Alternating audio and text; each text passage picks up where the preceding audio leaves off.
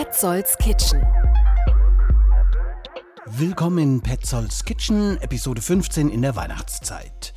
Die spielt heute schon mal eine Rolle, wenn es um Geschenke geht oder auch um Spenden, Cookies, Charity, Conflict Food und der Giving Tree im Restaurant Friedrichs werden da heute unser Thema in Petzolds Kitchen sein. Dann habe ich jüngst schon mal hier an dieser Stelle die Faces of Gastronomy empfohlen, ein fast Kunstprojekt, ein Foto- und Textband über die Protagonisten Berlins Gastroszene. Eine Fotografie zeigt da zum Beispiel den Küchenchef Sebastian Frank vom Horvath, wie er eine Sellerieknolle durchstochen von einem Messer auf seinem Kopf balanciert. Fotografiert hat das Robert Schlesinger, der erzählt uns, wie es war, Holger Schwarz von Vinikultur mit einem schneeweißen Hemd in Rotwein einzutauchen. Zuerst gehe ich nach Neukölln. Das britische Time Out Magazin hat den Berliner Stadtteil Neukölln vor kurzem zu einer der coolsten Gegenden der Welt erklärt. Damit ist vor allem die Kulinarik des Stadtviertels gewürdigt worden. Streetfood und angesagte Restaurants, also eben nicht Mitte, Prenzlauer Berg oder Kreuzberg stehen da international im Fokus, sondern eben Neukölln.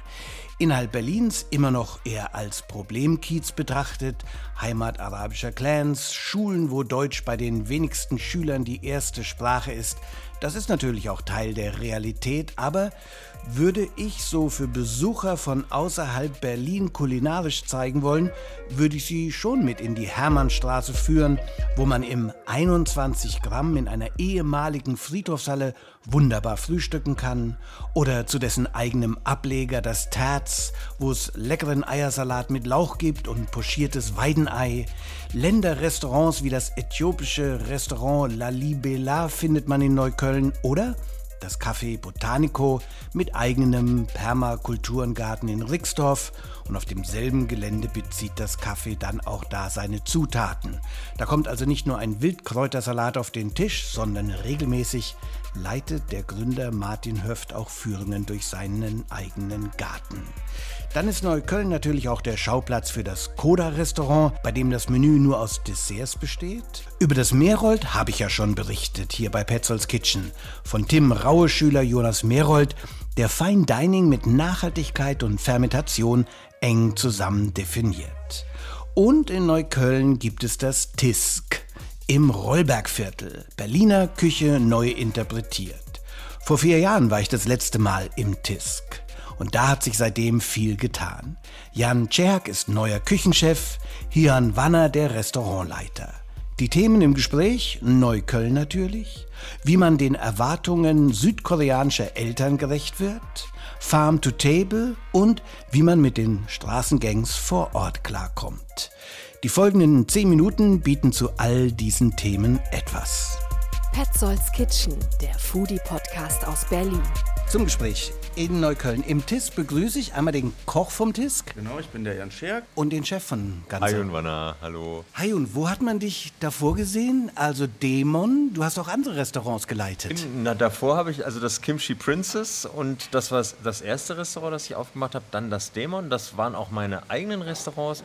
Hier haben wir jetzt so eine Art ja, ähm, Betreiberauftrag, würde ich mhm. sagen. Ähm, das Ganze gehört dem den Hausbesitzer. Das ist eine Familie, die Familie Walter, die auch ähm, die Tisk Farm äh, betreibt, von der wir fast alles, fast unser gesamtes Gemüse beziehen. Von Anfang an war das diese Familie schon vor deiner Zeit? Genau. Und die betreiben eine Farm. Was heißt denn das? Wo ist diese Farm? Die ist äh, zehn Minuten von Brandenburg Stadt entfernt, in einem ganz kleinen Ort. Das sind 1500 Quadratmeter, machen da Permakultur, Dreifelderwirtschaft. Also es liegt immer ein Feld brach, komplett ohne zusätzliche Dünger. Ähm, ja, und das ist also in der, in der Erntezeit natürlich jetzt nicht. Jetzt greifen wir so ein bisschen auf fermentierte Sachen und Vorräte zurück. Aber in der Erntezeit, sagen, sagen wir mal Mai bis Oktober, ähm, kommt 70 bis 75 Prozent des Gemüses von der Farm. Also klassisch könnte man heute schon wieder sagen Farm to Table. Genau. Wessen Wunsch, wessen Idee war das? Ich glaube, das hat sich alles so ein bisschen ergeben. Also um ganz zurückzugehen, wie gesagt, Familie Walter gehört das Haus und die Tochter der Familie, Clara und ihr Mann Raphael, wir sind beide Interior Designer. und hier waren mal zwei Wohnungen drin und irgendwann war dann Mama, Papa, lass uns doch da bitte ein Restaurant machen. Und so kam das, wurde dann auch ausgeschrieben, war dann auch ein erstes Team eben mit diesem Betreiberauftrag drin. Wir sind jetzt praktisch in der Kombination so die dritte nennenswerte Kombo mit Jan jetzt als neuem Küchenchef. Ich war davor die ganze Zeit mit, mit Ahmed Oma Ahmed, der davor Küchenchef war. Die ganze Zeit war ich auch schon da. Das ist jetzt praktisch seit vor einem Monat nochmal ein kompletter Neuanfang mit einem neuen Küchenteam. Jan, wo hast ja. du davor gekocht und was heißt so ein Farm to Table als Möglichkeit wie im TISK für einen äh, Koch? Also ich habe davor im Cookies Cream als stellvertretender Küchenchef gearbeitet unter Stefan Henschel und habe da schon relativ gut meine Fähigkeiten, was so Fermentation, Konservierung von Lebensmitteln äh, angeht, schärfen können. Und dann das ist ein ganzes Regal, wenn ich dir ins Wort fallen darf, schon mit fermentierten Produkten in Gläsern. Genau. Ist das schon deine Handschrift? Das ist teilweise meine Handschrift, teilweise noch vom Vorgänger. Und das Farm-to-Table-Prinzip hat natürlich die Herausforderung, dass man einfach die Sachen, die man an Überschuss im Sommer hat, so haltbar machen kann, dass sie auch im Winter, dass man auch darauf zurückgreifen kann. Und das ist einerseits natürlich super spannend, man muss sich mit dem Lebensmittel auseinandersetzen. Und ich denke, das ist eigentlich die Art und Weise, wie man kochen sollte heutzutage. Welche ja. Möglichkeiten bieten sich für dich? Was kommt auf den Teller, was äh, diese Handschrift trägt? Vom Bauern mhm. direkt mhm. hier auf oder in also die, Küche? Die, die Handschrift, die ich über mich selber beschreiben würde, ist, das Produkt im Vordergrund immer zu stellen, dem Produkt wirklich die Bühne zu geben, die es braucht. Ein Stück weit auch wirklich von, ich sag mal, Wurzel bis zur bis zur Blüte alles verwenden und da dann halt den bestmöglichen Geschmack rauszukitzeln. Das ist spannend, das macht Spaß. Mittlerweile würde ich behaupten, es ist sogar interessanter als Fleisch zuzubereiten oder Fisch. Deswegen auch in der Küche hier ist eigentlich Fisch und Fleisch eher so, ich sag mal, ein Mitspieler, aber nicht das Hauptprodukt, sondern es geht schon immer wirklich darum, dass das Gemüse und auch die Vielfalt des Gemüses einfach hervorgehoben wird. Jetzt ist äh, programmatisch hier Berliner Gerichte neu interpretiert. Ist ja aus der Schule vom Cookies jetzt nicht unbedingt, oder? Nee, gar nicht. Ähm, ich muss auch sagen, das war eine Herausforderung am Anfang, sich selber damit überhaupt zu identifizieren. Ich habe meine Ausbildung im Fischers Fritz gemacht, kann also klassisch Französisch kochen, kann, habe sehr viele nordische Einflüsse durch das Fermentieren. Bei äh, Christian Lose noch? Ganz genau. Okay. Ja. Klassische französische Küche mit den zwei genau. Geheimnissen Butter, Butter, Butter. Ja, ja. ganz genau. Ja. Und das würde ich sagen, ist auch meine Handschrift, dass ich äh, klassisch französisch koche mit nordischen Einflüssen. Aber ähm, gerade wenn man eben halt so eine Ausbildung durchlebt hat, kann man eigentlich auch wirklich darauf zurückgreifen. Und ich denke mich halt in die Produkte rein, wie würde ich ein Senfei gestalten, dass ich selber auf einem hohen Level, auf einem hohen Niveau, äh, dass es noch Anklang findet. Hayun, was machst du überhaupt hier? Du bist doch Schauspieler. ja, wieder immer mehr, tatsächlich, ja. Ich war jetzt lange Zeit ähm, eigentlich hauptberuflich Gastronom. Äh, komischerweise hat sich da im, im deutschen TV-Markt sehr viel getan. Da gibt es auf einmal so eine Riesendiskussion über Diversität und sowas. Und da habe auf einmal ich so ein halb Asiate wie ich auf einmal einen Platz, was ich auch nicht gedacht hätte, so auf meine alten Jahre. Aber ähm, Was ja. hast du da für einen Platz? Von was redest du? Ähm, na, es, es ist, ich, ich bekomme halt auf einmal Rollen angeboten, die ich vor fünf, sechs Jahren überhaupt nicht, äh, ah, für die ich nie in okay. Frage komme. Wer ja. Ärzte, Lehrer, ähm, ganz normale Rollen, sagen wir mal so. Also nicht China-Mafia und äh, Sushi-Koch okay. und Ninja-Kämpfer und sowas. I'm slow to think. Ich habe gar nicht so weit war. gedacht. Jetzt verstehe ich das natürlich. genau. Ja. Du musst nicht mehr den äh, genau. Chinesen spielen, genau. obwohl du aus Im Südkorea Kimono kommst. Mit, und mit schlechtem angelernten Japanisch irgendwie äh, fünf Sätze und Pseudo-Kung-Fu vor der Kamera veranstalten. Sondern ähm, ich kann jetzt, äh, kommen jetzt für Rollen in Frage, um die ich meine deutschen Kollegen ähm, jahrelang, jahrzehntelang beneidet habe. Wir haben uns schon vor langer Zeit mal unterhalten. Da hast du noch mit Song Lee gekocht, auch ein äh, Südkoreaner von seinen Roots her. Mhm. Und da habt ihr mir beide gesagt, so, die Eltern fanden das nicht toll, Gastronomie. Ja? Die werden Mediziner, die werden genau. Rechtsanwälte. Wir müssen uns in der deutschen Gesellschaft äh, durchsetzen. Genau. So, jetzt hast du dich durchgesetzt, bist äh, Schauspieler und bekommst die Rollen, wo du nicht schon nach einem Viertel von dem Film im Messer im Bauch wieder abtreten musst. Sind Mama und Papa jetzt stolz? Äh, ja, ja, ja, ich denke schon, ja. Die wollen nicht wirklich, dass du dein, die wollen nicht wirklich, dass du dein Medizinstudium nachholst. Das, das haben die schon lange aufgegeben. Also.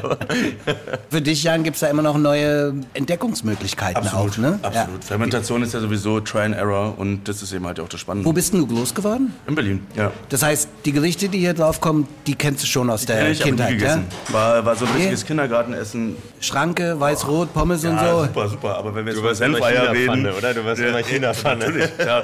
Aber wenn ich jetzt so an äh, Blutwurst denke oder Senfeier, das war, Eisbein. jetzt, war jetzt nicht so Eisbein, ja. Sagt dir der Hungerturm was? Nee. Hungerturm in alten Berliner Kneipen. Ja. Wenn du dich schon richtig zugelötet hast, ja, dann gab es diesen Hungerturm und da gab es Soleier. Oh, die vermisse ich bis Super. heute. Im Ja. Hecht gibt es noch welche. Im Hecht kannst du noch äh, Soleier essen. Okay, Stuttgarter Platz. Das ist doch schon mal eine Ansage. Ja. Soleier im Hecht äh, und die anderen Sachen wie. Buletten und dergleichen. Und die hast du dir dann Malzstulle. Schmalzstulle um Mitternacht reingelötet, um wieder irgendwie auch safe nach Hause zu kommen. Ja, die gab es auf jeden Fall da. Ich muss noch mal was zur Gegend fragen. Die ist natürlich schon so ein bisschen anders. Neukölln hat immer noch so einen äh, Ruf.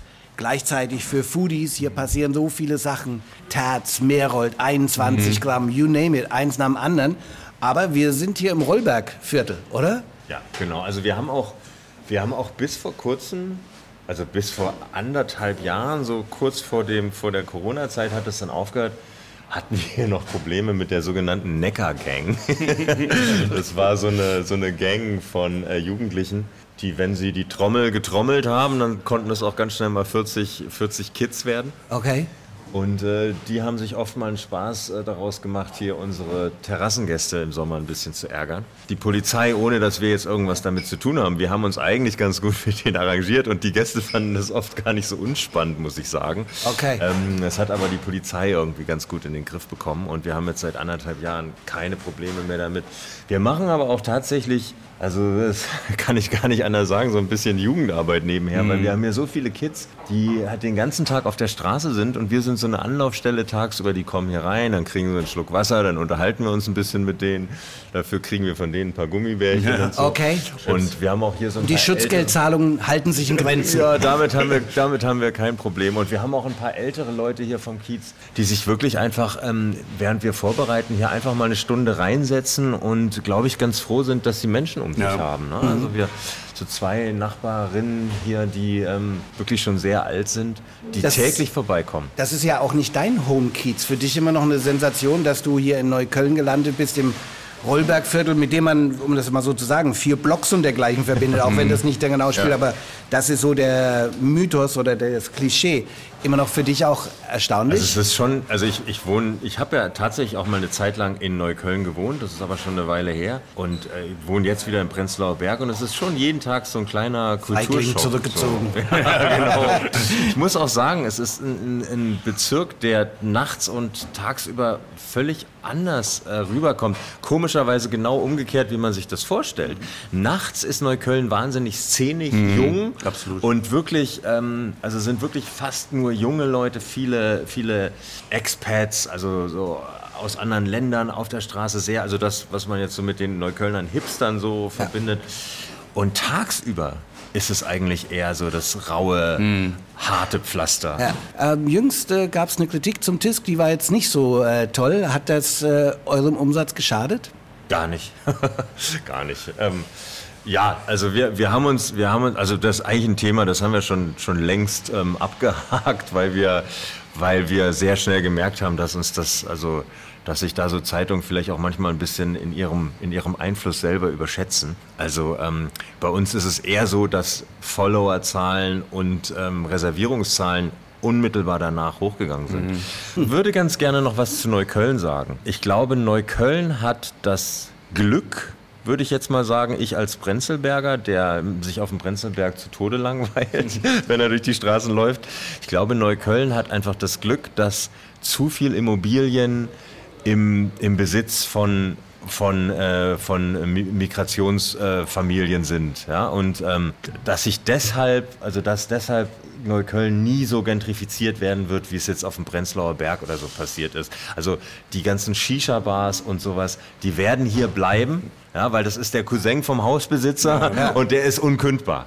Ja, und ich glaube, dass das eine gute Sache ist, Ja. weil ähm, es gibt schon genug Bezirke in Berlin, die völlig gleich aussehen und die äh, nur noch von einer ganz homogenen Masse ähm, Mhm. an Menschen bewohnt wird. Und Neukölln wird da, glaube ich, eine spannende Ausnahme bleiben. Ich habe ein bisschen Hunger bekommen. Vielen Dank, Jungs. Gerne, gerne. Super.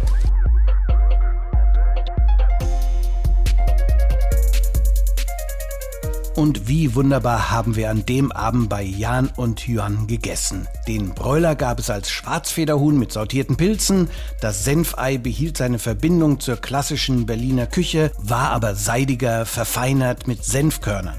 Aus der Berliner Küche auch die Blutwurst als Kroketten vom Neuköllner Metzger Benzer. Sehr deftig. Und dann geschmorter Sellerie mit Apfel, Zwiebel und Cider angerichtet. Eine Pilzstulle war auch noch im Programm mit fermentierten Pilzen und Estragon. Zum Abschluss natürlich rote Grütze, die gab's an diesem Abend mit einem fermentierten Quittensaft. Petzolds Kitchen in der Weihnachtszeit. Gastronomen haben ein schwereres Jahr hinter sich und denken trotzdem auch an andere, die es noch schwerer haben. Da ist Marco Müller von der Weinbar Rutz, der sich wieder an der Aktion Suppe mit Sinn beteiligt. Von einem Gericht geht da ein Euro an die Berliner Tafel. Die Aktion geht bis zum März und an der Spendenaktion beteiligen sich mehr als 30 Restaurants. Weitere kommen immer noch dazu. Das Restaurant Frederiks im Sony Center hat in seinem riesigen Gastraum einen großen Weihnachtsbaum aufgestellt. Sie nennen ihn den Giving Tree. Was es damit auf sich hat, erzählt Restaurantleiter Jürgen Klümpen.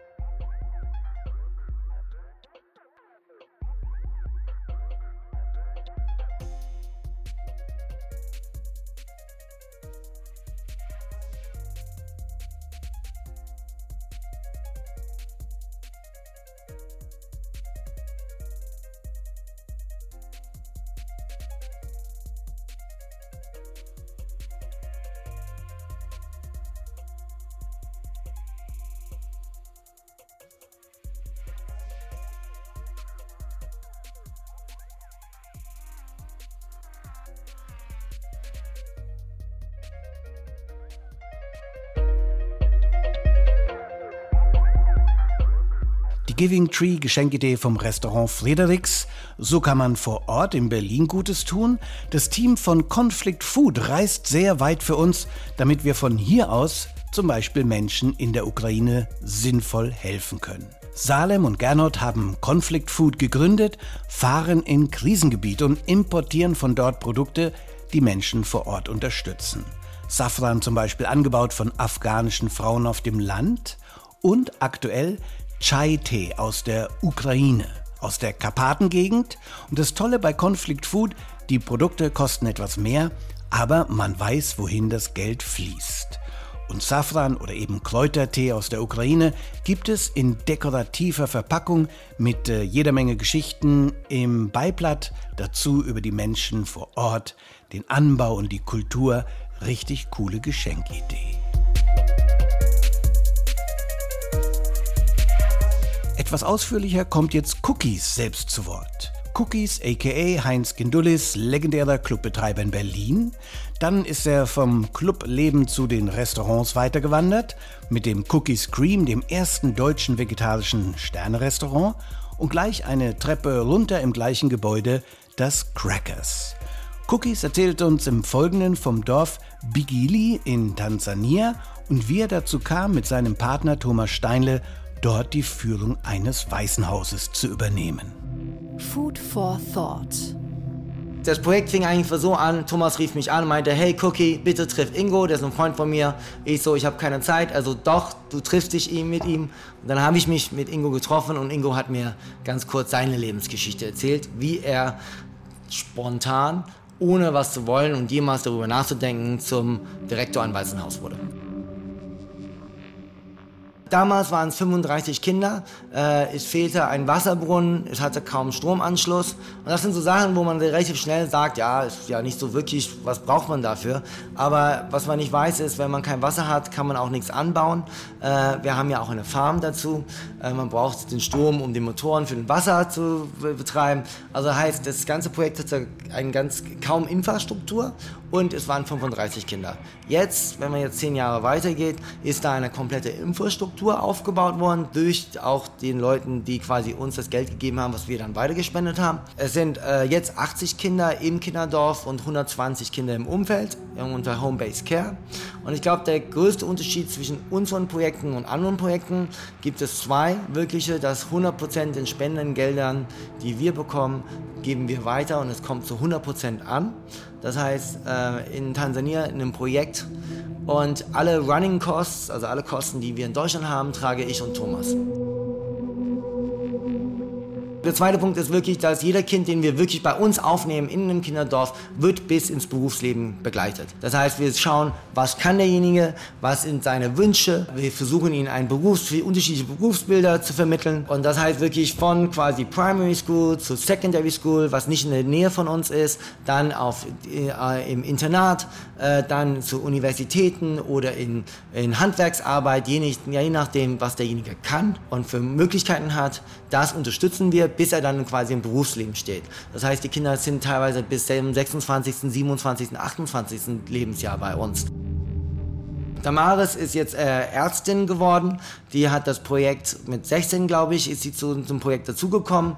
Und äh, seit zehn Jahren hat, haben wir sie unterstützt. Und die ist jetzt wirklich eine Ärztin. Und das heißt, wenn unsere Kinder irgendwie krank sind oder irgendwas brauchen, können wir in einem Krankenhaus in der Umgebung fahren. Und wenn wir Glück haben, hat sie ihre Schichttag. Äh, das ist super. Dann äh, haben wir einen, jemand, der äh, Farmer geworden ist. Oder wir haben äh, noch eine Rechtsanwältin. Äh, also es sind wirklich unterschiedliche Berufsbilder. Wir benötigen 220.000 Euro im Jahr momentan. Du kannst dich bei uns schlau machen auf unserer eigenen Webseite charityad.com und da kannst du entweder entscheiden, ob du einmal spenden willst oder ob du monatlich uns dann auch dauerhaft unterstützt und das Projekt dann mehr Hilfe gibt, dass es dauerhaft auch läuft.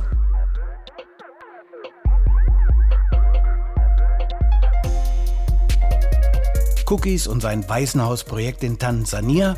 Auf charityed.com findet ihr alles dazu. So, es ging um Schenken, um Charity-Projekte hier bei Petzolds Kitchen und im weiteren Sinne passt auch das folgende Buch dazu. Denn das ist ein großartiges Weihnachtsgeschenk für Foodies. Ein Coffee Table Book, das wirklich was hermacht.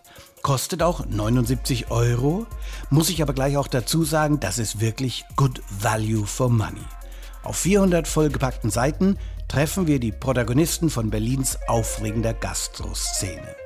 Sternenträger wie Tim Raue oder Marco Müller, die jungen Wilden wie Vadim Otto Ursus, Zampanos wie Billy Wagner sind dabei, Sophia Rudolph vom Lovis Restaurant eröffnet diese visuellen Festspiele, zu denen Hinak Clausen die Texte beigesteuert hat kurze Momentaufnahmen, Gespräche mit den Protagonisten. Dazu Fotos von Robert Schlesinger.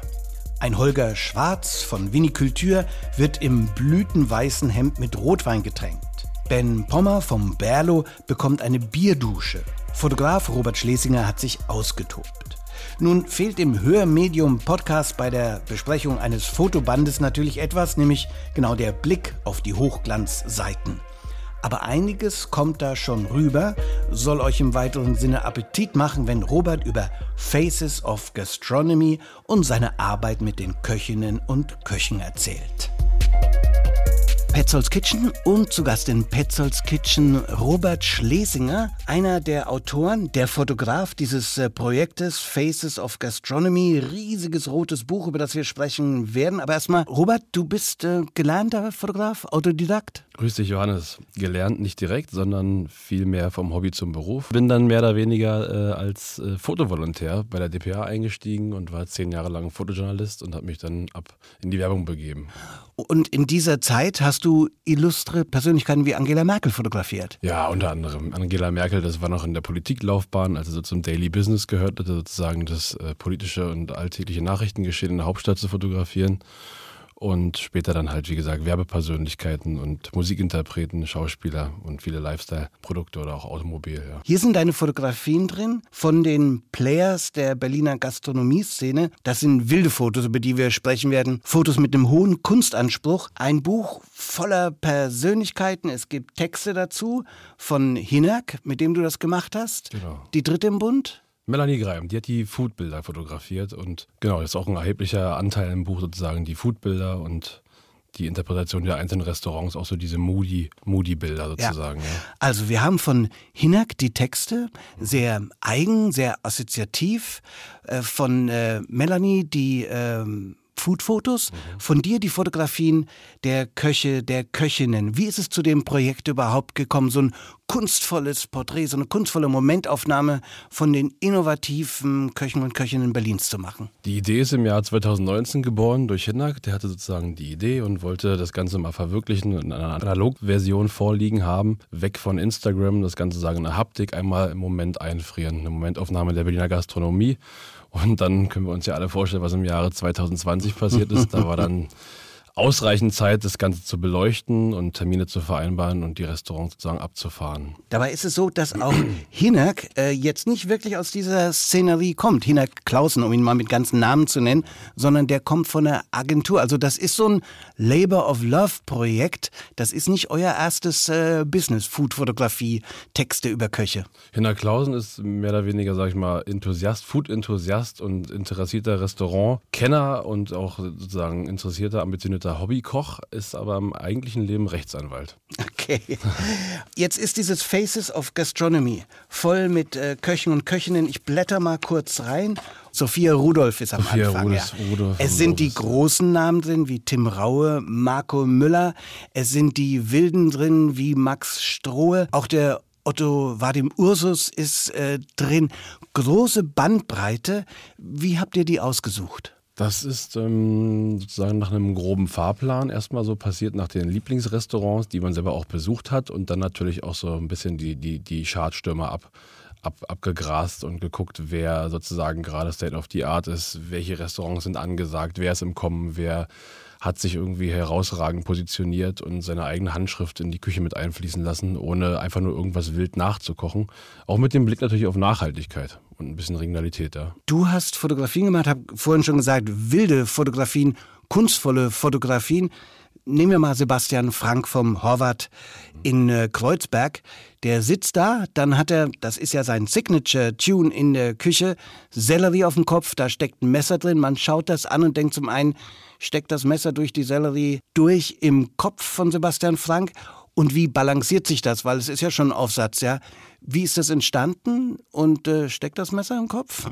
Das Messer steckt zum Glück nicht im Kopf. Ähm, die Idee ist äh, dennoch so entstanden, dass ich dachte, ein normales Porträt von Sebastian wäre es an, in, der, in der Hinsicht einfach nicht, weil er sich so sehr und intensiv mit Sellerie auseinandergesetzt hat, dass ich dachte, man müsste das Ganze auch zu so einem Balanceakt ausarbeiten weil er den Sellerie ja über Jahre, fast schon Jahrzehnte perfektioniert hat und auch seine fermentierten Sellerie, Sellerieknollen, die er im Kühlschrank liegen hat, dachte ich, könnte es gerne und gut und gerne ein bisschen aufwendiger sein und auch ein bisschen fokussierter, weil er ein sehr konzentrierter und äh, feinfühliger Handwerker in der Küche ist. Willst du den Fotografentrick verraten, wie das Messer nicht runterfällt, was ja zuerst mal nur im Sellerie steckt und dadurch wie ein Balanceakt aussieht? Das ist tatsächlich ein wirklicher Balanceakt. Da gibt es keinen richtigen Trick und kein Hilfsmittel. Also das Messer haben wir positioniert und äh, Sebastian hat stillgehalten. Ich nehme mal an, wenn du daneben saßt, während Hinak das Interview geführt hat, dass dir dann auch Ideen äh, kamen. Ist sowas auch spontan entstanden? Ich glaube, ich sollte den Tim Raue oder den René Frank vom Koda oder